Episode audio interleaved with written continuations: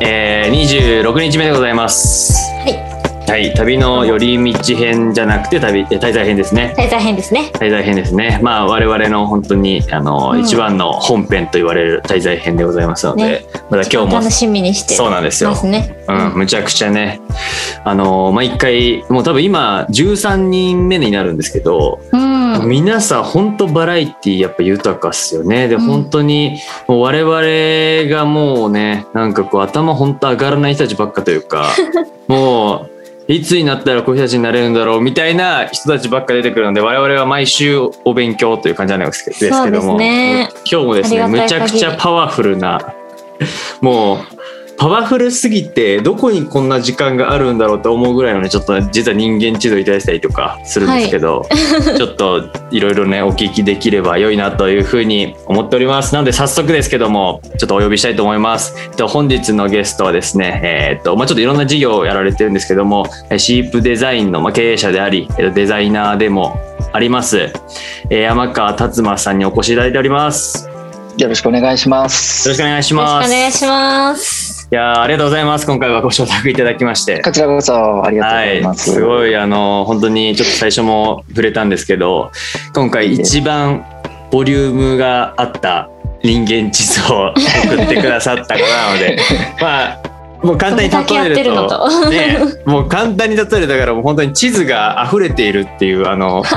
巡ろうとする地図がもうはみ出てるみたいな感じでもう すごいすごいなというかいやなんか多分ここまであなんて言うんでしょう一つの職種をもとにいろいろやられてる方ちょっと今回初めてなのであのすごくいろいろ自分たちもすごい勉強になりそうなところがあの業界もすごく近いなって思っていてあのあるかなと思ってるんでちょっといろいろお聞きできればというふうに思っておりますでちょっと簡単にあの、まあ、少し触れたはしは今しまってるんですけども自己紹介の方をなんかいただければなというふうに思ってます。はい、わかりました。はい、えー山川達馬と言います。えっと、シープデザインという会社なんですけれども、えっと、まあ、簡単に言うと3つ事業があって、まあ、デザインとかブランディングのお仕事と、あとは手作りで天然のソイキャンドルっていうものを作っている、まあ、ブランドの、まあ、運営っていうんですかね、っていうお仕事と、あとはコントっていう名前で、うんうん。えっと、インテリア雑貨っていうんですかね、そういった、うんえっと、お店、ショップ、ギャラリーみたいなものを運営しています。はいはい、一応、なえっ、と、名古屋、愛知県名古屋で、えーあやってます。はいそう。なんですね。いやーなんか実はちょっと我々も先週段階でいろいろ見させていただいては、ちょっと勝手ながら見させていただいてはいるんですけど。もうあのむちゃくちゃ全部欲しくなってしまったっていうねあの本当のセレクトショップとか見てたらもこれういいって。買おうかなみたいな話をちょっとすげえナチュラルにしちゃってたんですけど、いらっしゃいませ。か もう営業トーク始まってきますけど。まあでも本当にすごいパッと見ですごいいいなって思えるものばかりで。うん。あとまあ背景とかもすごい素晴らしいものばかり。まあだからもうパッと見でもいいし深く掘ってってもすごいいいなってものばかりだったのでちょっとそういったものをどういった視点でなんか選ばれてるのかとかってことも含めてちょっと後ほどお伺いできればなというふうにはい。思ってます。で、ちょっと、どんどんサクサクね、あの、地図の方に行きたいと思いますので、その前に今回手土産を、ねはい。持ってきておりますということで、小田切さんちょっとご説明お願いします。はい。今日の手土産はですね、やっぱりちょっと暑くなってきたということで、うんうん。とそうめんをお届けさせていただいています。の？中でもちょっと今回は三輪そうめん小西さんというところが作られているとカラフルなそうめんを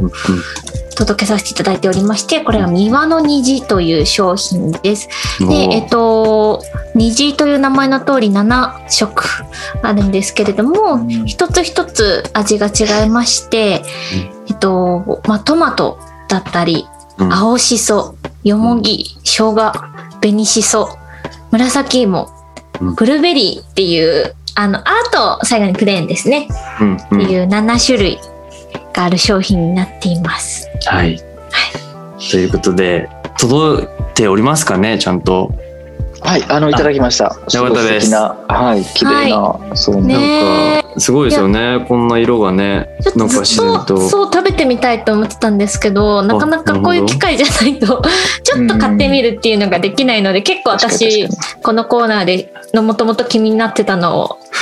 プレゼントするって、えー。してるんですけど。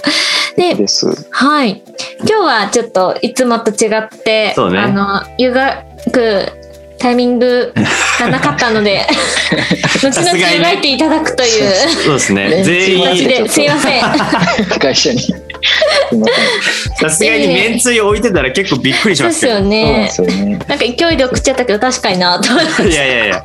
あでもそもそもちょっと湯がいて待っていくと伸びるんではないかって問題もあったんで、ちょっとまああの今日ははい。あのちょっとこれを眺めながらですね、はいあのちょっとお話を進めていければなと思ってますなのでまあちょっと後ほどね、えっと明日以降とかにちょっとお昼時とかに食べていただけたら面白いなっていう、まあ結構なんか混ぜても美味しかったので普通に混ぜて湯がいちゃっていいんじゃないかなというふうにうん、なるほど。確かに。思ってますという感じですね。なんか見かけによらずね繊細な味でしたというか。本当ですか、うんやっぱり面白いプロダクトを作っている方なのでそうね面確かに。白いものをプレゼントしたいと思いいやー送りさせていただきましたちょっとハードルが上がりますからねなかなかね そういうそういう方に送るときはちょっとなかなか。ねえドキドキしちゃうけど はいじゃあちょっとそんなところでぜひ後ほど感想とかもいただければなというふうにはい。思いますが、もう早速人間地図の方に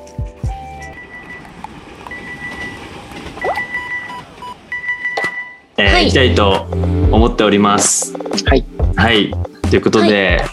ちょっとまずですね、もう一番もうでかいところいきます。東からそうですねたいと思います。は、はいい。東はどんなお仕事をしていますかということを聞いてるんですけれども、はい先ほどもちょっとお話をしていただきまして、軽くもう一度、あの、お話しさせていただきますと、えっ、と、シープデザイン株式会社としてデザインアトリエを運営されていると。うんで、ものづくりを支えるデザインをテーマに、ブランディングやグラフィック、ウェブデザインなどのデザイン業務など、うえっと、うんを行っていらっしゃるということ。うんと、あと、キャンドル制作うん。ですね。えっ、と、天然素材のソイワックスと精油のみを使用した100%天然素材のソイキャンドルを販売されています。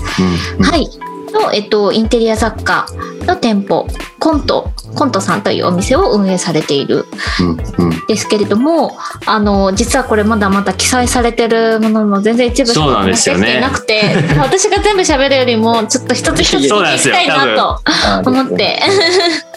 そうなんですよね。じゃあちょっと順にぜひ、なんか我々ももう結構知ってる部分はあるんですけどなんかまず、はい。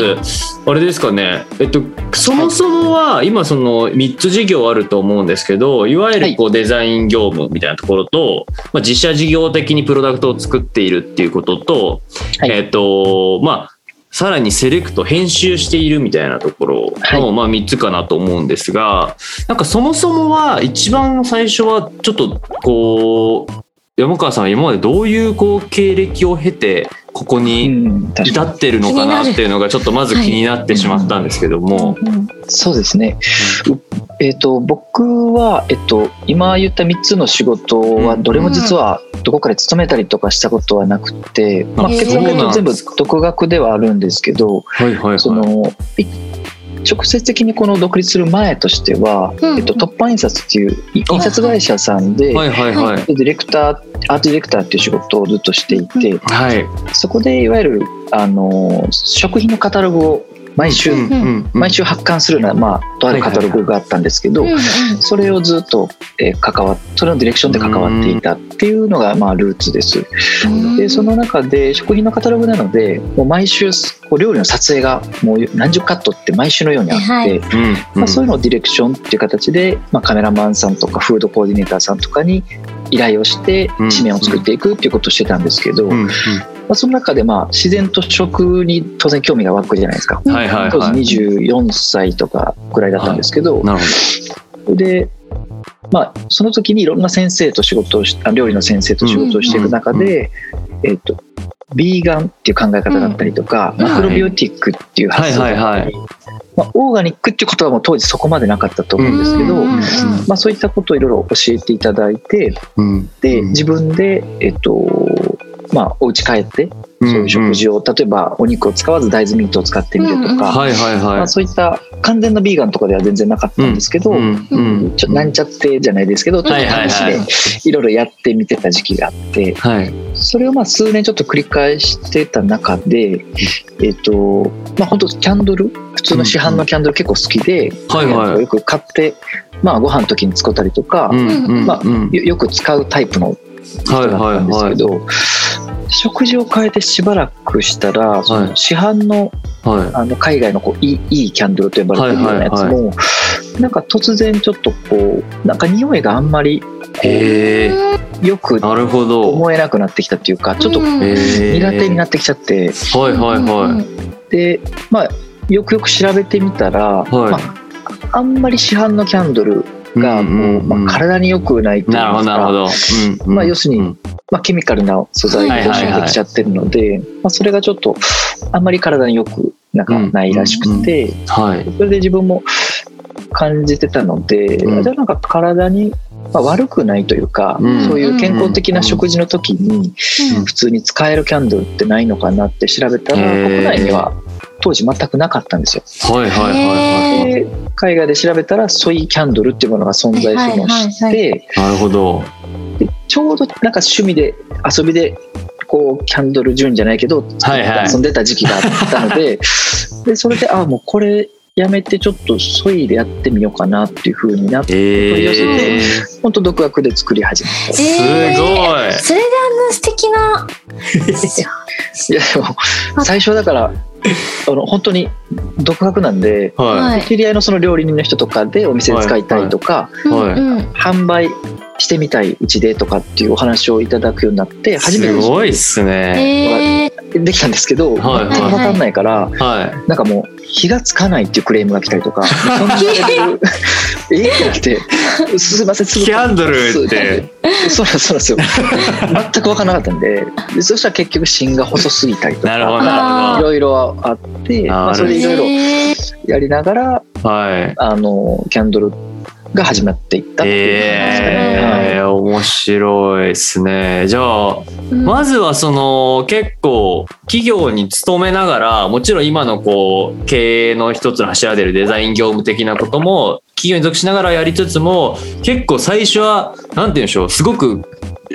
こう好奇心のままに副業的に始まった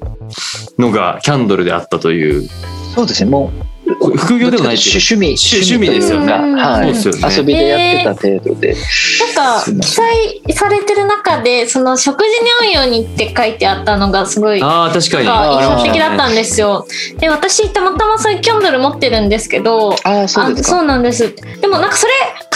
にすごく店員さんと話して買ったんですけどそういう話を聞いてなくてあなるほど。っていうか有害だったんだキャンドルとかあの食事の時に合うようにってどの発想からちょっと生まれたんだろうって気になったんですけどうん。もともとの原体感そうですね。から生まれたんですね。そうですね、うんはい、うんうん。なるほどなるほど。いやすごいですね。なんかその生活習慣とか食習慣が変わったら気づ気づいたっていうかセンサーが働いたっていうのがうんそうですすごいですね。感覚が多分鋭くちょっとなったんだと思うんですよね。はいはいそれで、はい。あの、うん、あの今まで大丈夫だったものがんなんか苦手になった。えー、なるほど。食が変わるとまた変わるんですね五うん感。うんうん。まあやっぱりいろいろつながってるとは思うので、うんうんあのはい。それは自分でも驚きでしたけど、なるほど。はい、じゃあそこからなんか結構あれですかね、まあキャンドル最初趣味で作り始めてでなんか身の回りの人がちょっと徐々にそれを、うん。なんていうんですかね、まあ、少しビジネスっぽく小ビジネスっぽく、はい。なんか徐々にこう人のなんか要望が声かかるようになってうんうん、でそれのこう今延長線上でまあ EC だったりとか、はい。まあ、結構ちゃんと事業として回していいき始めるまでにはなんかまたちょっとこう道のりはいろいろああったんですか？そうですね。えっといいわゆるまあ、趣味で始まって初めてその卸とか、その販売っていうことをしてから、まあ、大体23 3年ぐらいはいはい。23年ぐらいその印刷会社で働きながらうん。週末にイベントに出店するっていうことをして、えー、めちゃくちゃいいですね。で当時今ほどそんなイベントは多くなかったんですけど、はいはいはい。あのまあ、限られたイベントにあのちょこちょこ出ていてうん。でそのいろんな人たちにこう相談をしてたんですけど、はいはいなんか闇雲にやめて独立とか絶対しない方がいいって言われて、はいはいはい。もう忙しくなってもう一個のそのキャンドルの方が、うんもう本業が手につかなくなったらやめた方がいいよって言われてなるほど、うん。はい。でちょうどそそれがキャンドルはたまたま忙しくなってきてはいはいはい。会社をあの週4にしてもらったんですよ会社おで。えー、ななるほど。でその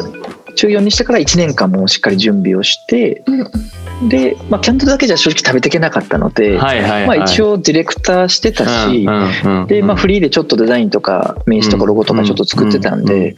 まあ、デザインとキャンドルなら食べていけるかなみたいな。でなるほまあど、それぐらいの感じで一応会社を辞めて、はい。よし当時はまあもちろん個人事業主だったんですけど、えっとまあ、シープという名前をつけて活動を、うんまあ、一応本格的に始めたっていう感じですかね。うんああすごい。へめちゃくちゃすごいなんかすごいふなんて言うんでしょう経営者への我々のなんかモデルのようななんかなり方やなと思ってめっちゃ勉強になりますって今もうこうめちゃくちゃ頭の中にメモしてたんですけど。いやいやだって今のとこでもキャンドルもデザインも独学なんでいやーでもすいわゆるごいですよね。そのアカデミックなこうはいはいもちろんもちろんはい。もう全然かなわないと思ってるし、はいはいはいまあまあでもじ自分ななりのこのうん。なんだろう、うん。逆に物も作ってデザインもするって方、はい。はい。今ほど多くはなかったので、うん。まあ、逆にそういうところが特徴かなと思って、はい。まあ、はい。自信を自分につけて、でまあやりましたけど、はい。はい、でも1年目は要はノークライアントなんではい。はい。本当にお金なかったですけどね。もう家賃もは払えなかったしとかっていうああいやレベルで。そういう時期もあったんですね、あもちろんもちろんもう大変でしたね。なるほど、へーはい。なんかそういうすごくあコントとかも見ててあもちろんキャンドルも見ててすごくあの素敵な世界観を作る方だなってすごく思ってたんですけど。それってそのディレクター業務よりもデザイン業務とかの方があの自分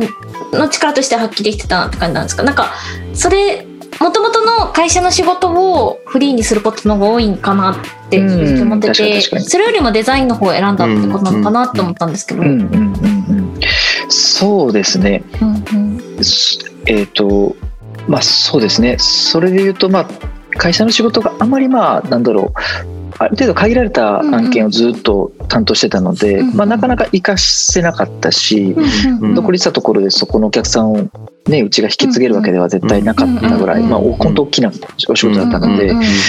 まあ、そもそもそれをなんかそのまま生かすってことはまずできなくて、うんでうんなんでまあ、うん、そうですね、まあ、もう一つあったのはそもそも20ん24ではいはい。印刷会社に転職してるので、あそうなんですね。そうなんですよ。そこかん？24か。はい。うんうん。なんでえっ、と普通のせ専門学校とか大学でデザインを学んでるで就職してる人に比べたらもうめっちゃ遅いんですよデザインの始まりが。なるほどなるほどなるほど。なのでまあそもそもデザイン力とかそういうのでこう勝負はやっぱできないうんうんってそもそも思っていて、なるほど。どっちかっていうとそのやっぱり優秀なデザイナーさんとかいろんな方たちと仕事をできる立場ってディレクターさんじゃないですか。はいはいはい、うん。そうですね。いろんな人たちをこう一つのこう武器として大きななものを作るっていう、そこそもそもそれを狙っていたので、狙っていたというか、まあ、それを目指目指してまあ、それしか自分のこうなんだろう。い生き残れる場所がないというか、ん。ん。ん。っていうので、まあ、ディレクターをそもそも目指していて、でうんその印刷会社に入ったのもディレクターだからを募集してたから入ったっていう。なるほどなるほどなるほど。うんうんただまあそのディレクションするってその例えば写写真のディレクションでも、うん。カメラのこと全くわ分からなかったらディレクションできないしそうですよね。うん。料理のディレクションも料理作ったことない人ってやっぱディレクションできないのと一緒で、うん。デザインもできなければディレクションってやっぱできないわけうなんん。ですよ、うん。と思っていて僕は。うん。うん。うん。なのでまあその延長でまあデザインをやっていたんですけど、うん。うん。まあ一人で独立した以上どっちもするしかないんで、なるほどまあっていうまあ実際はそういうところはありますああいや、はい。でもすごいだからまさにその今の話で言うと結構その武器になるとこっていうのはなんか多分いろんななんかこうフリーででやられてるからこそなのかもしれないですけど、うん。なんかあんまりどっかの領域にむちゃくちゃ固執したプロフェッショナルっていうところで戦っていくというよりはやっぱちゃんと各領域しっかりイメージできる解像度を持ちながらもやっぱどちらかというとこう企画力だったり、うん。ディレクション力っていうんですかね導いていくっていうところの、まあ、力っていうものイメージングをちゃんと作っていくっていうところのなんか力をこう武器にされているというか、うん。まあ、でもそこのいろんなやっぱ軸足があったからこそなんだろうなっていうふうには思うんですけどやっぱなんかそそこをやっぱりこう強みにいろいろやられてるっていう感じなんですかね？そうですね。そのまあ本当おっしゃっていただいた通りですけどその一個の仕事をずっと続けてる人うんうんと、まあ、真っ向勝負してもやっぱどうせ勝てないというかもううん当然うんね難しいので、うんうんまあ、彼がじゃあ何かに対して100点のスキルを持ってたとしたら、僕はなんか80点の2個あれば160点になると思うはいはいはいはいのでうんそれがまあ50点が3つあれば150うん点だし、うんうんなんか合計点で勝てるというか、うんまあ、勝ち負けをそんな意識してるわけではないんですけど、はいはいまあはい自分なんか戦うのが嫌いなんですよね。うんうん。戦わずに自分の居場所を見つけるっていうのをはいはいはい。多分昔から癖で考えていて、うんうんうん。そしたらその120点の人にうん。戦わずできるのかって言ったら、うんうん。複数のなんかこう武器というかを持って、はいはいはい。なんかやっていくのがいいんじゃないかなっていうので。いやめっちゃ勉強になる、あ いやいやいや。でもね僕はなんかそういう昔から本当にそういうスタンスは変わらないなと思って、でもある意味だからもう山川さんの場合は120点に勝つっていうよりはもう自分のものに120点しちゃうみたいなことですよね。なんかあでもそのそそういうことそういうことジョジョイントしちゃうというかなんかその、多分120点の人は120点のまま引き出すって多分そのその120点の領域を知らない限りは、なん。かやっぱ共通言語ってない気がするんですよね。やっぱりデザインの言語を知らないとデザインディレクションなかなか難しいだろうなとは思うので、なんかやっぱそこをすごく広く知られているからもう全部ジョイントしていくみたいなんで合計500点目指していくみたいな感じのところになるんですかね。実際そういうあのイメージを持っていただいてるクライアントさんもすごく多くて、なんでまあお店キャンドルおみえーデザインっていうのがうん全部1個の案件で役立つことが増えてきてるんですよね。ああ面白い。なるほど。なんでいろんな展示会を知ってたりとかいろんな作家さんつながりだったりとか、はいまあ、いろんなクリエイティブの例えばカメラマンさんつながったりとかほど。うん。全部の人脈とかスキルを1個の案件に使えるので、はいはいはいはい。そういった意味ではななかなかこう一デザイナーさんとかっていうのではなんかできないお仕事がなるほみたいなことど。が増えてきたなっていうなるほど。いいですね。はい。いやー面白いですね。確かになんか山川さんだったら例えばそのちょっとこう現場の、えーなんかものづくり系の人とか、うん。例えばその食系の人たちっていう方向のなんかデザイン業務ってなったら、うん。なんかすごくクライアントからしたらあなんかお願いした方が良さそうっていう風にうんうんうん。なんか思いそうだなっていうかなんか単にデザイン畑でむちゃくちゃ強いっていうかうん。ものすごくグラフィカルななんかじゃあデザインができますとかっていう人よりも多分そういう領域をお願いしたくなるんだろうなっていう気は本当しますもんね。そうですね。うんうんうん。えあとあのコントをなぜ始めたのかなってうん、あー確かに。言われたんですけど、そうですね。コント始めたのは一番この中では最後になるんですけど、もともとえっとまあキャンドルとデザインでしばらくずっと仕事をしていて、でキャンドルは結構全国各地でこうワークショップをしてたりとかしてたんですよ。なるほど。で、まあ、キャンドルのワークショップをしていて、まあ、ただ作るだけではなくて、結構素材のことをあの気づいてもらうっていうのを結構テーマに活動していて、必ず僕聞く質問があるんですけどはい。あのキャンドル持ってる方この中でいますかっていうと、はい。まあ、例えば10人ぐらいせあのワークショップのこう方がいらっしゃったら、まあ、大体みんな持ってるんですよ。1個ぐらいは。あはいはいはい。はい、でじゃあ持ってる人にじゃあそのキャンドルの素材って言えますかって言ったら言える人は今まで8年9年一人も存在しなーわからないですもんね。わかんないですよね。わかんないです。いローとはかなんかいはいロローのイメージしかないぐらいしかわかんないですよね。でも実はいろんな素材が入っている。なるほど。はい。要は何が言いたいかっていうと自分たちって意外と自分のこと何も知らない。なるほど。うん持ってるものすらよく分かってない。です、うんうんうん。わかんないですね確かに。そうなんですよ。なんかまあ洋服とか。化粧品とかは分かってないかも。うん。まあでもなんか化粧品とか食事とか気をつけるうんうんうん。ものは気をつける人は多いと思うんですけど、んそうじゃないものとか全然興味がないものってなんかうん。なんとなく選んだり情報で選んじゃってることがあまりにも多いと思うんですよ。でそれがまあそれが結果的にいいものだったらいいんですけど、うん。そうじゃないことがどうしても日本ではすごく多いんじゃないかなって気づいていて、うん。なるほど。えそうなんですよね。簡単に言うとすごくじゃあ大きな会社で CM をたくさんやってる会社が、はいはい。体にも社会的にもいい食品を作ってるかそうじゃないケースもあるじゃないですか。そうですね。いやもうむしろはい。真逆なケースも多いと思いますね。そうからねですよね。結局まあ経済的にとか、あのうん。うん社会的にはすごい意義があるんでしょうけど、うんうん。あの健康とか環境っていうフうん。ァクターで見ると全然違ったりする、いやそうですう。んうんはい。うんそれをなんかただただやっぱり有名だからで選んじゃってうん体を害しちゃうみたいな経験って絶対多いと思うので、それをなんかこうやっぱキャンドルをやりながらすごく気づいてきて、それを、まあ、気づいてほしいよりそのそういうことに気づいてほしいってなってきて、でやっぱりってことは自分でうん。その情報じゃなくて自分でこうしちゃんと自分の目線で何かを選ぶっていう体験をうん。できる場所を作んなきゃいけないなと思ったんです、うんなるほど。なるほど。自分の価値観でものを選ぶっていうことは、うん要するに知ってるものがない状態じゃないとダメなんですよ。はいはいはい要ははい。これあの雑誌で見たとかあの CM で見たとか誰々が使ってたっていうものが並んであるうん。とそれで買っちゃうので、うん。うん。そうじゃなくてよく分かんないけどこれいい自分が買買うのかどうかとかっていう、自分との葛藤だったり、そ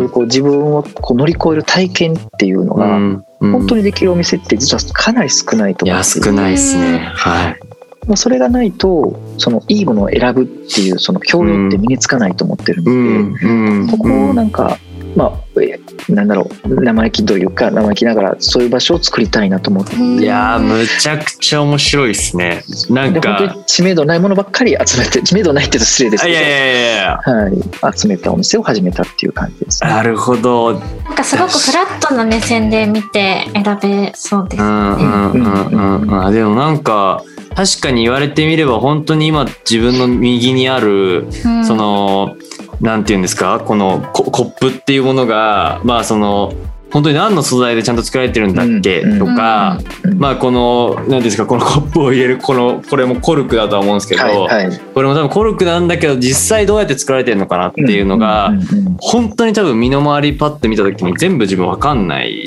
なっていうこれ結構やばいなっていう感覚が今すごく思って。そうなんですよ。解像度低って思いました。そうですよね。うんいやってなるとやっぱりその今後まあもちろん環境にっていう点もそうですしシンプルにその自分がヘルシーに生きていくっていう上でなんかあまりにもなんていうんですか怖いっすよねなんかブブランドだけでやっぱ選んでて。なんかイメージだけ先行してしまっているがゆえになんか本来のそのむちゃくちゃ原始的な世界というかうん自分で何かものを作ってそれを使っていくっていう世界ではありえなかったようなことが起きてしまっている情報が分断されているみたいなところだと思うんですけど確かにそれはなんか本来店が担うべきうん。なんか役割なんじゃないかって考えるとすごく意義深いですねこのフォントといううん。あのセレクトショップの意味合いっていうのは。はい、そうですね。うんうんだからやっぱりその実はさっきからあの僕でやっぱりその相対的に自分のポジションを考えるって言ってたんですけど、はいはい。お店もまさにそうでうんうん。一般的な、まあ、一般的というかほとんどの店は、うんうん。まあ、やっぱ商売でし、うん。あの仕事をするためにあの、うん。物を売るっていうことがほとんどなのでうん。大体90%近くは売れるものを扱わなきゃいけないっていうのがまあうん。定説なんですけど、まあ、大手さんだともうちょっとさらに95%とかになってくるんですけど、うちは、えっと、100%好きなものしか扱ってないので、うんうん今真逆なんですよね。なるほど。でキャンドルもやっぱり一般的にこう市販してる、まあ、ちょっとこう体にやっぱり良くない、まあ、素材だったり香りだったりワックスだったりいろんな添加物が入ってるものと真逆のキャンドルを作っていてなるほど。なんで相対的なんですね基本的に、何かがあってそうじゃない自分のポジションを見つけてあのそこを何か頑張るっていうのが僕の多分やってきたスタイルな気はしててなるほどお店もまさに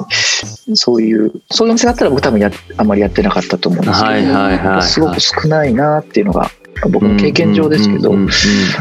なので、そう、なんか初めて見た面白い。はい。いや、すごい面白いですね。なんか、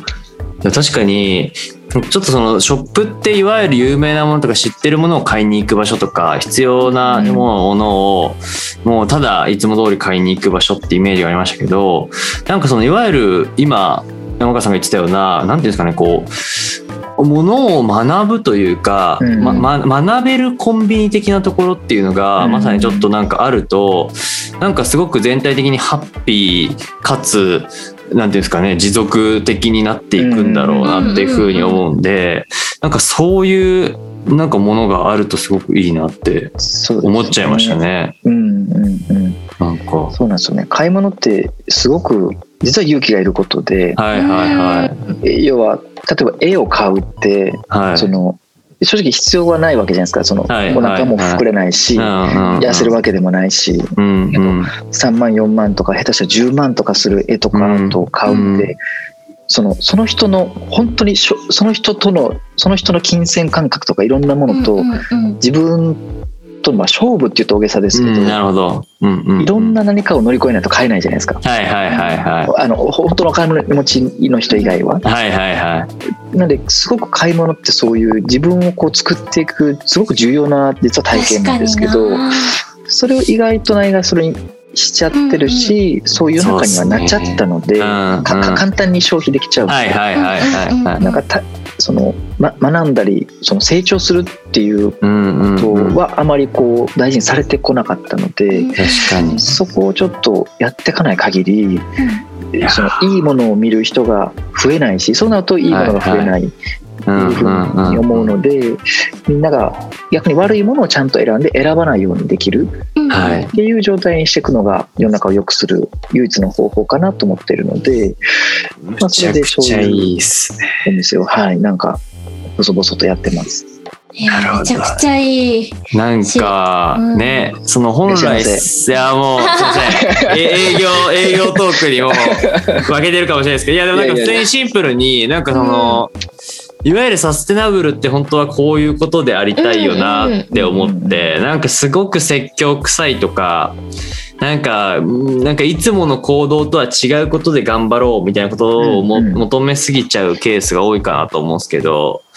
なんかやっぱこうシンプルに日常の消費行動とかなんかそういったものはあまり変えずともなんか勝手になんか世の中良くなっていくみたいな、うん、なんかことができるとすごいいいですよね。そうですね。なんか自分の日常的な選択があの持続可能だったり、あの自分の知識があることで良い選択ができたりとかって、ね、結構なんか難しいようだけど意外となんかちょっとずつ変えていけそうな気がして。うん、うん今日いい話聞いたいやめちゃくちゃ面白いなっていうか、超新鮮ですねなんか、ね、今東でいろいろお話を伺ってですね、もうなんか全部目から鱗のお話というかなんかまだ東でしたね。まだ東なんですよね。そうなんですよ。あの、この回、大体いつもこうなりますということで、もう本当に皆さん、ね、東でやってることが厚みがやっぱ皆さんあるんで、うん、むちゃくちゃ盛り上がってしまうっていうのが一番なんですけど、まあでも本当に、なんですかね、やられてることに全部やっぱりすごく納得感があるというかうわすごいいいなって思ってしまうものばかりだなって思いますし、うん、あとなんかやっぱすごい自分見習なんかこういうところを勉強していきたいなと思ったのがなんかその全部やっぱりきっかけっていうのがものすごく自分の身の回りの中でとか自分の中でなんかやっぱ感じた身体感覚を通しての気づきをとかをなんかきっかけにしてることがやっぱ多いなっていうふうになんか思っていてなんかやっぱそういうのって意外に難しいというかなんかどうしても聞いたことのあるようななんかことだったりとかっていうものになってしまいがちかなとは思うんですよね。どうしてもなんかこう、特になんかこうお金稼がなきゃとかっていう話から始まってしまうとやっぱそういうものになってしまうかなというふうに思うのでなんかそこがすごくよ良いなというかなんかそういうことを意識していかなきゃなっていうふうに思いましたね。はい。確かに。いやもうちょっとということではい、一旦東はこれぐらいにちょっと一旦させていただいて、はい、西に進ませていただきたいと思います。はい、西はですね日々の暮らしのこだわりを伺わせていただいております。はい、一つ目が多くの選択肢を持つこと。一つの事柄についても全く別の思想の著者の本を読んでみるとか、格安のホテルもハイクラスのホテルもどちらも泊まってみる。うん、両端の幅が広いほどその間の感覚が実感できる。でもう一つが何でも買ってみる。とにかく行ってみる、食べてみる、やってみる、買ってみて共有してみる。そこからじゃないと何も始まらない。と、まあ、東にも通じるようなお話だなと思いましたね。うん。これはなんか、あれですか、山川さんは最近むちゃくちゃなんかいろいろ買ってみてなんかこんなん買っちゃったみたいなってあるんですか？なんか。こんなん買っちゃった買い物しまくってるんでねちょっと。買いまくってるんでねちょっと。なるほど。もうバッと思いつかないけどって感じですよね。いやでも本当にあのあの何ですかね。もう高くて買えないものは山ほどあるんで、はいはい、もちろんね、そのお金的に買えない、はい、そうですそうです。たくさんあるんですけどそのそうじゃないものまあ本当1万円ぐらいとか、はいはいはい。まあ、23万円ぐらいのものはもう必要だったりとか、うん、この自分にとってそのさっきも言った通り自分を成長させたりとか、気づきを与えるのが買い物だと思ってるので、買わないと何も生まれないと思っていて、はいはいはい、その知ってるのと買って家で持ってるのでは、うんうん、同じ例えばオブジェでも、はい、あのオブジェ知ってるあの有名な作家さんっていうのと、家のデスクの前にずっと半年間飾ってあるのでは、はい、全く別物なので違いますね、はい、とにかくその食べ物とかは単純に食べるっていう行為があるんですけど、オブジェとかその家具とかって、まあまあ、家具は機能があるけど、うん、機能がない例えば絵とかアートとかってその実はすごく大切で、そのインストールするって僕は言ってるんですけど、自分の中にちゃんと入れて、ちゃんとこう機能も体の中のというか感覚のアップデートをして、っていうふうなことが必要なるほど。自分の肥やしにするそうですそうですそうです、やっぱ所有することがすごく大事なので、まあ本当絵でも器でもお洋服でもとにかく、あの買える範囲のものはなるほど。買うっていうですかね、えー、その買う選択肢ってどういう選択肢なの？えー、なんでしょうね。その本当にいろんなあの基準があるので、はいはいはい、これっていうのはないんですけどそうですね。まあ一個、まあ、例えばで言うと、うんうん、そのこれを僕が買ったことで買った側にも何か影響があるようなものは結構買いがちです、ね、なるほど。要するに僕がどこどこのなんかポテトチップスとかを買ったところで、うん、まあ正直あんまり影響ないじゃないですか。買わなくても。でもなんか地元の例えば手作りの作家さんの器を買うと、その人にとって明らかに影響があるわけなんですね。そういうものの方が僕はなんか買った方の満足度も上がるので、まあ、顔が見えるっていうのはよく言うと思うんですけど、はいはいはい、多分すごく大事かなって気がします。でもなんか確かにさっきのその作り手としての意識としても、やっぱりこうそれがどうやって作られているのかとかやっぱそのっていうところをやっぱり届けていきたいっていう思いも持ってらっしゃったので、まさになんか自分が買う時もやっぱりそういったこう視点というかなんかちゃんと理解したいというかで、しかも理解できないものじゃない限りはあまりまあ逆に手を出さないかもみたいな、うん、あのー、ところがやっぱりなんかすごく通じてる感じしますよね。うん、うん、うんうん。えなんかちなみにこのなんかやっぱホテルも格安からハイクラスみたいな確かに結構その振り幅ってなんかついこれぐらいでいいやとかなんか自分の感覚的にすごく偏ってなんかこういうホテルにいつも泊まっちゃうみたいなのあると思うんですけど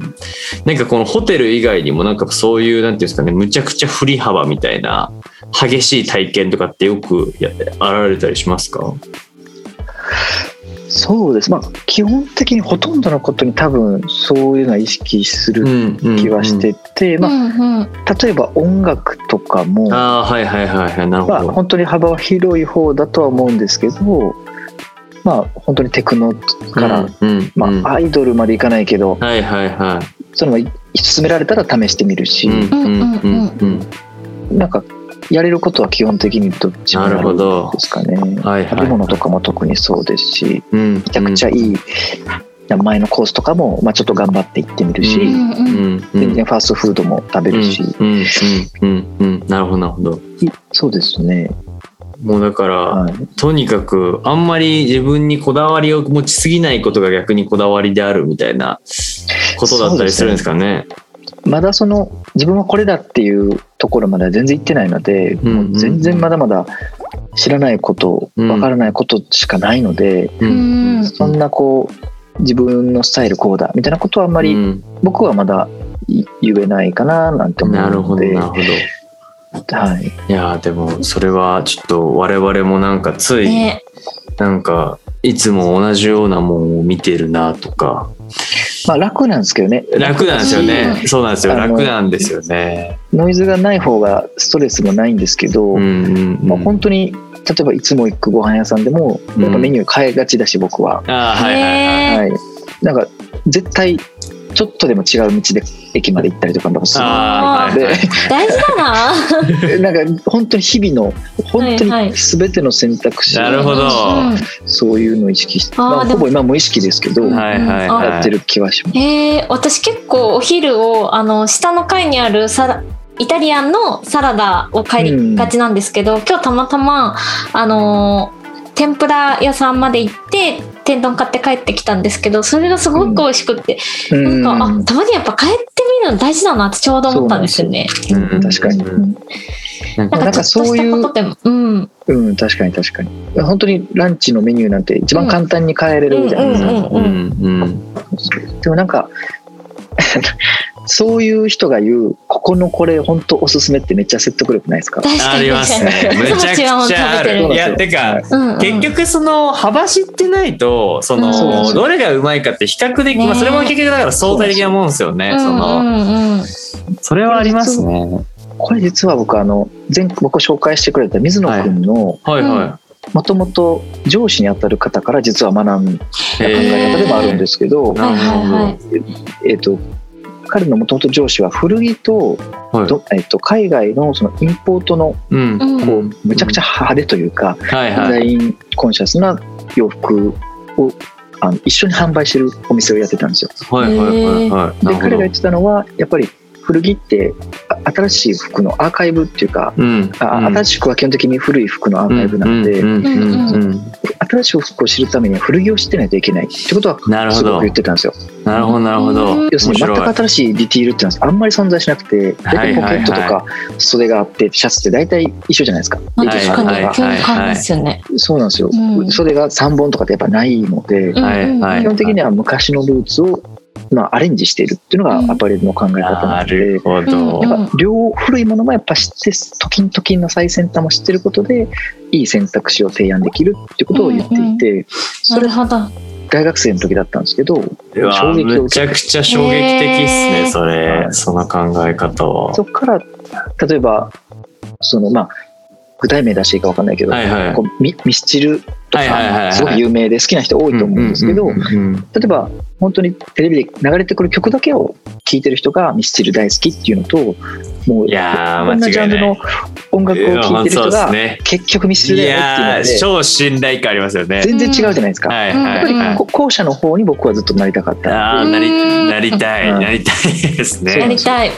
そこはすごくやっぱ両方とここの幅が広い方が、はいはい、そう説得力が増すので、はいはいはいはい、その幅を常にもう日常でこうなんだろう取り入れるようにはしてます。なるほど。いやでもそのさっきの服の考えむっちゃ面白いなと思って、うん。確かに古着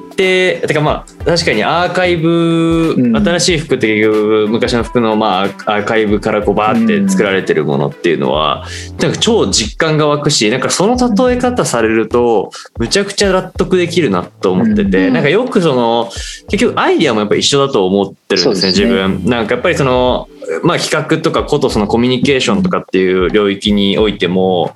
なんかやっぱそういう昔のアイデアのいいところをなんか意外に組み合わせたりもするっていうのはやっぱほとんどそうだと思うんで、そうですね。なんか全部やっぱ一緒やなっていうか根本はっていうのは思います。はい。面白いですよね。しかもそれが服ってなんか例えられたのがすごくなるほどっていうか一う番んうん。理理解しやすいなって思って。うん。意外とみんなね毎日着るはずそうなんですよからね。でも意外と知らない。知らないっていう。うん。はいいやーめっちゃだからコムデ・ギャルソンののデザインでさえも、まあ、昔の何かのラインとなんかこういったモチーフが組み合わさっているみたいなことも多分多いんでしょうしとか。全然ありえますね。はい。やっぱそういうことっすよね多分、いやーめっちゃ面白いそれ。面白い。いやーでもなんかそうですねなんかやっぱりこうここだわりってついあのーパッとイメージしてしまうのはなんかものすごく一つのことに傾倒しているっていう風なことに、うん。た短絡的に意識がいっちゃうんですけどなんか実は違くてむちゃくちゃ幅広くやっている上でのこれが好きだっていうことの方がなんかやっぱこだわりっていうことのなんか厚みが増すなっていうのはそうですね。なんかまさに思ったんでなんかあんまり確かにそのままの意味で捉えるべきではないなというか、んん。面白いなっていう感じですねなんかいやまだまだ。ーねいやー、どこ掘ってっても面白いですけれども。じゃあちょっと南に進んでいきたいと思います。はいはい。あなたのオアシスは？茶道。うん去年夏頃に習い始めてどっぷりハマりました。今年は忙しくほとんど行けてないですが、去年は毎週通っていましたと。うんはい。茶道はお茶だけではなく、焼き物や漆器などの工芸品や掛け軸、生け花などの美術、畳や間取りなどの建築、そして所作やコミュニケーションなどの文学を融合した総合芸術うんですが、それらを亭主と客が無言で感じ取る、とても高度な遊びでもあります。物好きな人はハマるはず。なんか、い一休一休さんじゃない。え？千利休千利休さんの、あの、作りたかった世界を言語化してるような 文章をいただきました。はい。やってみたいですねでこれ、ね実際もう結構やられてたんですか？一時期はやっぱ。そうですね。半年ぐらい毎週行ってたので、はいはいまあはいそそれなりにもうでもこの今年になってねあんまり入ってきてないんですけど、あのめちゃくちゃハマりましたね。うんはいはいはい。はいなんか、うん、あどう。ああなんかでもやっぱりその茶道ってパッと聞いちゃうとむちゃくちゃ堅苦しい印象というか、うん、なんか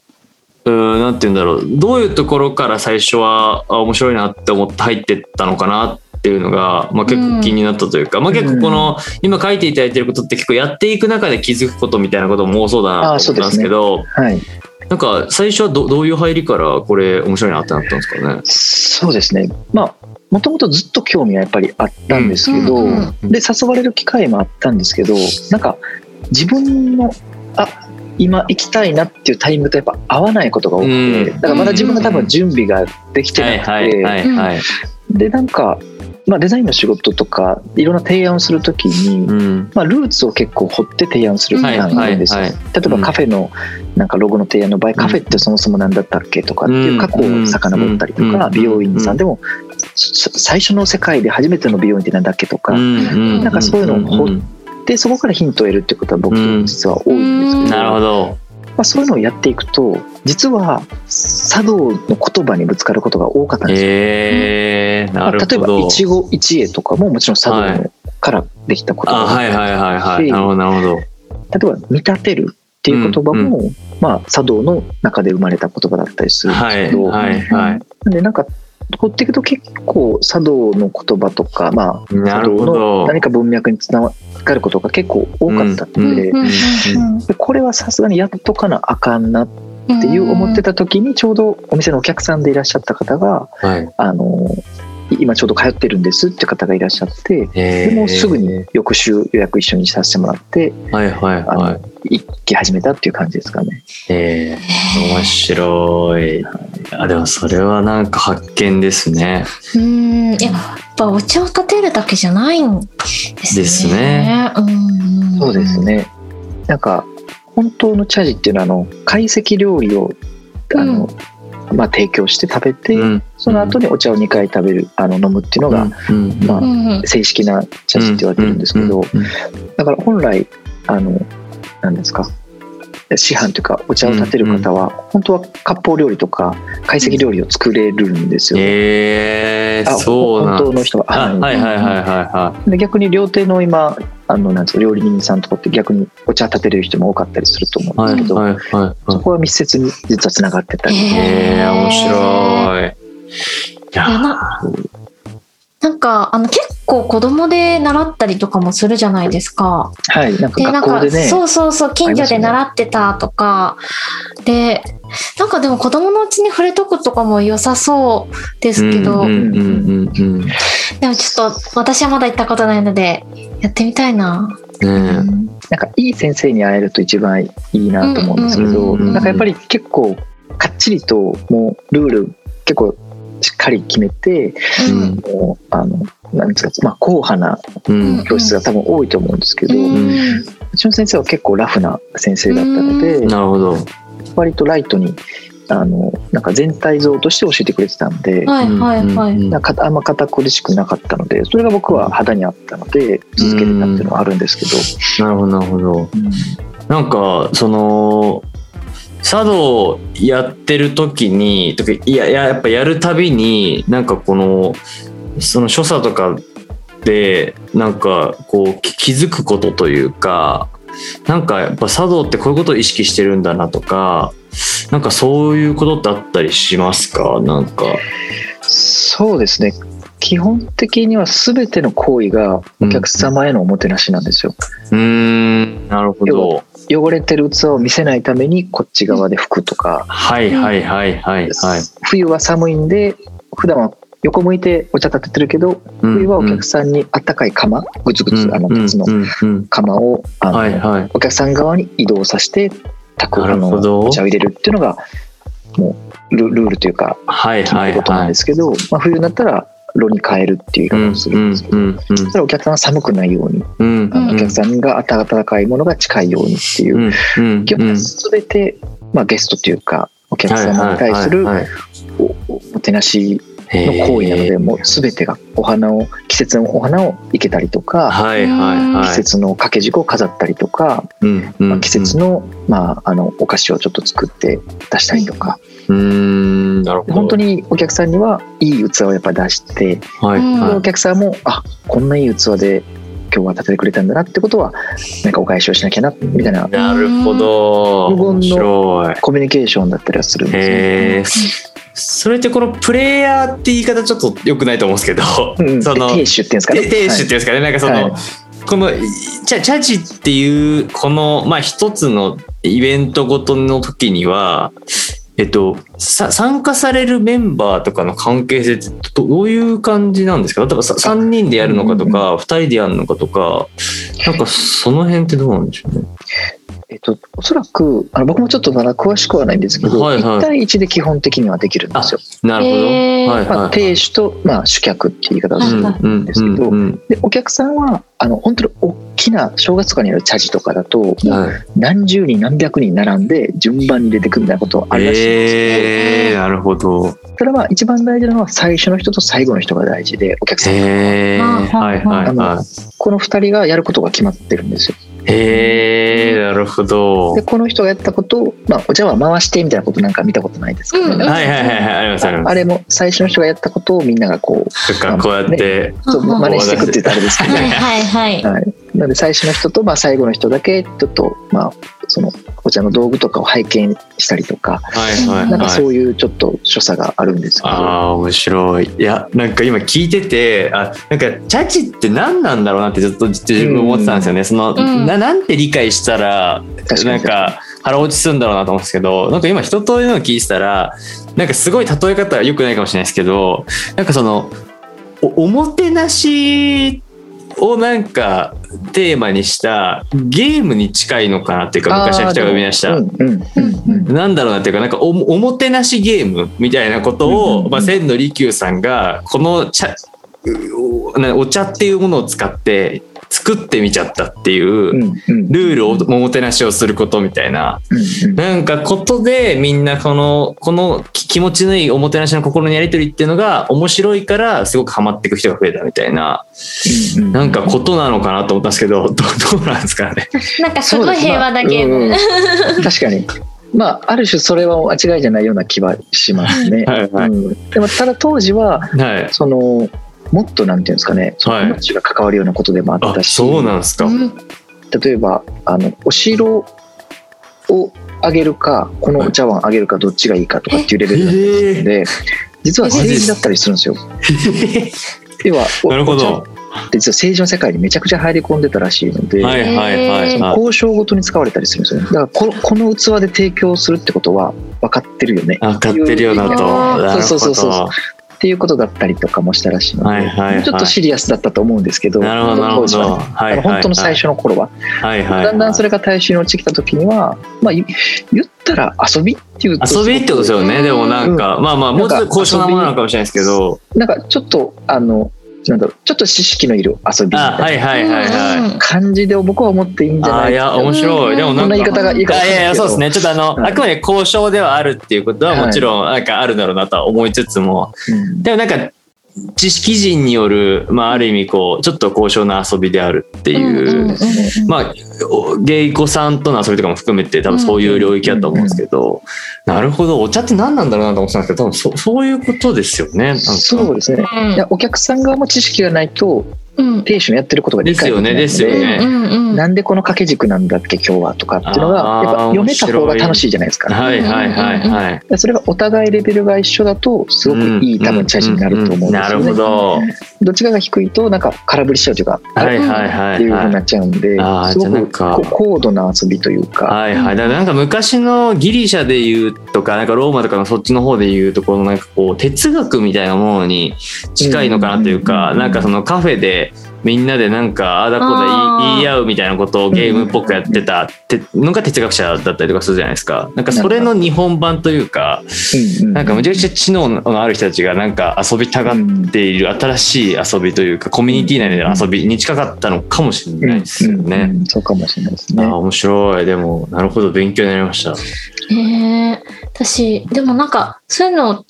お茶を出すっていうのってギリイギリスとかでも、まあ、ティーパーティーとか開かれるわけじゃないですか、なんかでもそこって交わってなかったんじゃないかなって思って、うんうんうんなんかお茶を介して人をおもてなしするっていうのって結構 みんな本質本能的にやってたんかなと思ってちょっと面白いなって。確かに確かにううんんうん確かにね。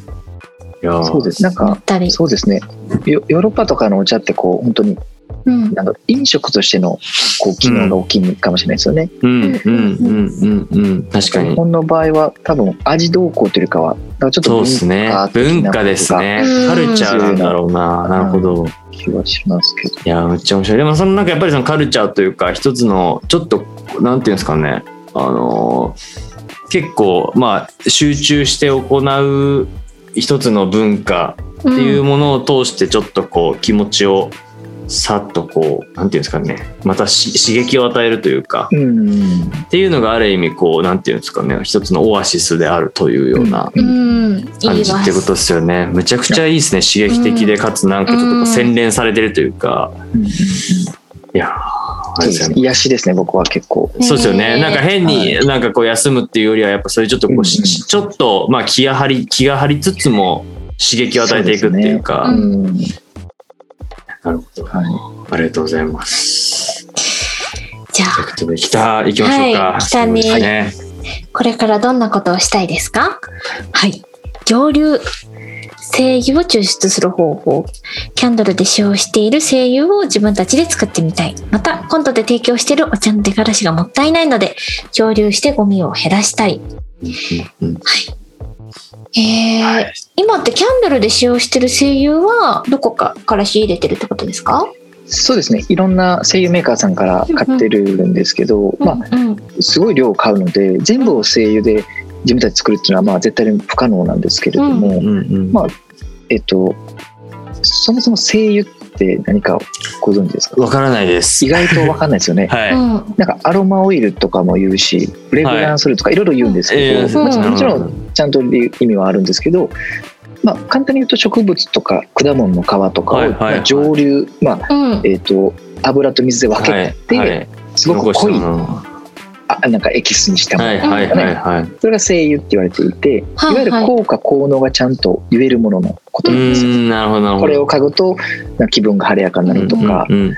逆にちょっと気分を落ち着かせるみたいな効果があるのは精油。うんうんうんうん反対に、まあ、合成の香料とかアロマオイルって結構こう香料のこと言うんですけど、うんうんうんうんこえー、とここれと真逆の、まあ確かに反そうですね対側そうですね。うんで一般的な化粧品とか、えー、とキャンドルとかほぼこっちの合成の香料が使われているんですけど、うんうんなぜこの精油は使われてないかっていうと、うん。要は高いんですよ。あなるほど。植物がたくさんいるのではいはいはい。時期によっても全然値段も香りも全く変わっちゃうので、はいはい。要。は本当に農作物に近いんですけど、うんうんうんうん。なんでコントロールしにくいんで私一般的には高い、もっと言うと賞味期限が1年しかないんですよ精油って、うんへえ。香りがどんどん気化していっちゃうそっうなるほどなものだからなか。そうですそうですただその合成のものは香りは全然ほぼほぼ一緒多分抜けないんですけど。やっぱり体にはあまり良くないって言われていて、うちはその精油っていう方をずっと使っているんですけどうんそのやっぱりあの例えばあのバラの精油っていうのがあはいはいるんですけど、はいは。はいい。これはたた確か10ミリリットルの精油を取るのに1トンのバラがいるって言われてるんですよ、へえ。だからもうどえらい量がいるどのでえらいバラですよ。えー。あの多分ね50ミリリットルとかで100万円とか平気でするんですよ、はいはいはいはだから普通に使えないんですよね。い。へでもそういうのを見てると、まあ、精油が本当に貴重なものっていうのを分かって。はいはいはいはい。でもまあ買って入れてるだけなんでまあよく分かんないじゃないですか。うんうんうん。なのでまあスタッフの子たちにも精油がどれだけ貴重かっていうのを自分で蒸留をしてうん。こんなに果物を使ったのにこんだけしか取っなるほどなるほど。体験をやっぱしてほしくって、はいはいはいはい。ああなるほどそれで。よりものの自分たちの使ってるものが学ぶというか深く学べれるっていうのと、まあ、あとはやっぱりあの何でも、まあ、何でもではないんですけどいろんなものを蒸留ってできるので、うんうんうん。例えばうちのお店で出してるあのほうじ茶を出してるんですけど、はいはいはい。出がらしが出ちゃうじゃないですかどうしても、はいもそれ捨てるだけはもったいないんでそれを蒸留ここでしてへえなるほど。精油とかハーバルウォーターを作るみたいなことをやっていければあなんか面白いかなっていうので。蒸留ってどうやってやるんですか？蒸留はなんか本当になんかビーカーとかそういうはいはい理科の実験器具みたいな、まあ、一番ちっちゃいのはこういうのなこれぐらいのなこはいはい。れぐらいって分かんないですけど、わかんないですけど、多え分ーとまあなんとなく。2リットル3 2リットルぐらいのペットボトルみたいなサイズの、はいはいはい。うんなんかガラスのビーガラスカーみたいなのビーカー、はい。うんそこに果物と水を入れて、はい下から熱で温めるんですよ。なるほど。そうブクブクこう気化していくじゃないですか。はいはいはいはい。上の方が曇ってくんですけど、はいうんうんそれをなんかパイプでつなげてうんそれを水で冷やすんですよ。なるほどなるほど。そうすると水と精油に分かれるんですよ。はいはいへーはいはい。面白い結構原理はめっちゃ原始的なんですけど、うんうん確かに、まあ、あの、いわゆる上流っていう、あの、理科の実験の時に一度はやったことがある。はいそうですあれをそのままちゃんとやるってことですよね。そうですそうです。はい。えー、面白い。技術はそ、まあ、い細かいこと言えばたくさんあい、まあ、るんですけど、いろいろもちろん温度とか。はい、一応か簡単に一応できるものえー。でもなんかそのいやすごくそのそ素材自体も学ぶためにそういう風にやるっていうのもいいですし本来結構そのなんて言うんでしょうね西洋作れる素材っていうのはたくさんあるからこそ使えるんじゃないかっていう意味でのこの手手法の可能性っていう意味でのこの声優だったりとか上流みたいなことなんだろうなと思ってたんですけどなんか確かにその結構バラ1万なんかいなん1トンとかになっちゃう一とはい。なんかすごくなんていうんですかねなんかそれを栽培するのにまたこういろんな、うん。えー、と土地がこうう耕されまくってとかなんかそういう話になっちゃうのかなと思うんですけどなんか今あるものでかつその例えば結構花とかってなんか需要が変動したりとかして結構あのフラワーロスというか、うん。むちゃくちゃ廃棄が生まれているみたいな,、なんか話とか結構有名かなと思うんですけどなんかまさにああいうのとかをそういった風にこう循環していくというか、うん。廃棄するんだったら精油にしてなんかその香りだけでも閉じ込めておくというか、生かしていくとかっていうのはなんか確かに可能性ありそうですよね。出がらしとかも含めてですけど。いろんなあの方たちのその課題を解決するうん結構大きななんか方法でもあるし、うちはその今まで結構いいろんなそれこそロスフラワーを使ったキャンドルを使ったりとか、そういうのをずっとしてきたので結構いろんなゴミが集まるんですよ。いろんな、なるほどなるほど。それがまあキャンドルだけじゃなくて上流もできたらよりもっといろんな人のゴミをなんかもらえるなと思って、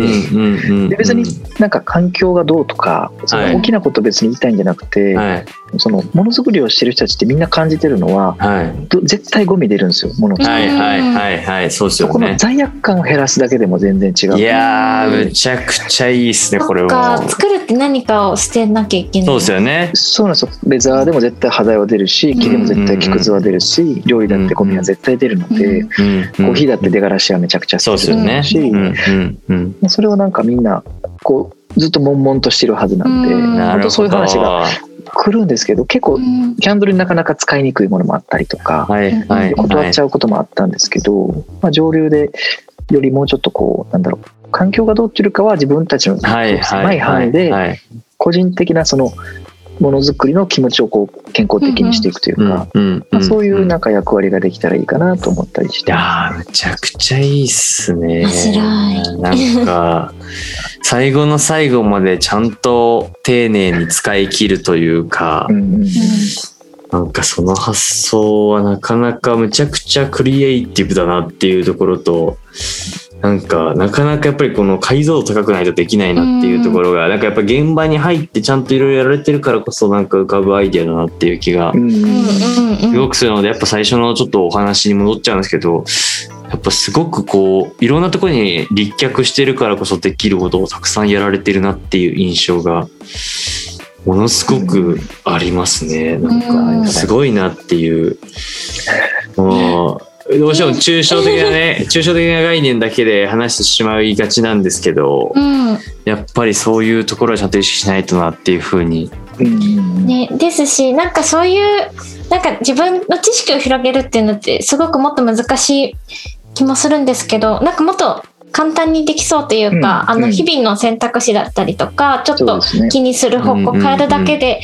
例えばなんか今使ってる化粧品って何だったっけってもう一回考えるだけでもすごく広がるなって思って、うん。今日はすごく話せてお話聞けてすいいや超と。超勉強になりましたというもう多分なんか割と今までの13人のなんか回の中でも割とこうなんていうんですかねすごく新鮮な回でしたなんかね。全部が、なんか、うん。ああんまりこういうものづくりのまた高校やられてる方もあんまり今までいらっしゃらなかったので、うんうん。あそうですか。うんうんめちゃくちゃ面白かったですというか、なんか今の時代に知るべきなんかことかもっていうのが一番感じましたね。うん。確かに。はい。なんかどうしても SDGs とかって言われちゃうとなんかすごく堅苦しいしなんか嫌なんですけど、うん。なん。かこういうふうに超身の回りのこととして語っていくとなんか意識がすごく自然と向くなっていう気がうんしたので、いやすごく勉強になりましたといいう。はい。感じでなんかいろんなこう背景とかなんか取り組みの思いとかいろいろお聞きできてとっても楽しかったのでなんかもうぜひあれですね多分東京にいる何かクライアントさんとかなんかもしなんかねこのラジオをたまたま聞いた方々とかうでうん山川さんと何かお仕事が始まっていくとなんか面白そうだなという感じがはいはい。しあました。の浅草橋にも一応拠点があるので、そうなんですか？めっちゃいいとこにあるじゃないですか。そうなんですよ。あの超超好きです全然あ本当ですか？はいお待ちしてます。いやちょっとぜひちょっと我々も何かお仕事一緒にできる機会を作りたいなっていうふうにはいはい。思っております。ということでちょっと長丁場になりましたけども、はいいえいえ。えっ、と本日はシープデザインで、えーまあ、様々な事業をやられております山川達馬さんでございました。ありがとうございます。ありがとうございましたありがとうございましたありがとうございました。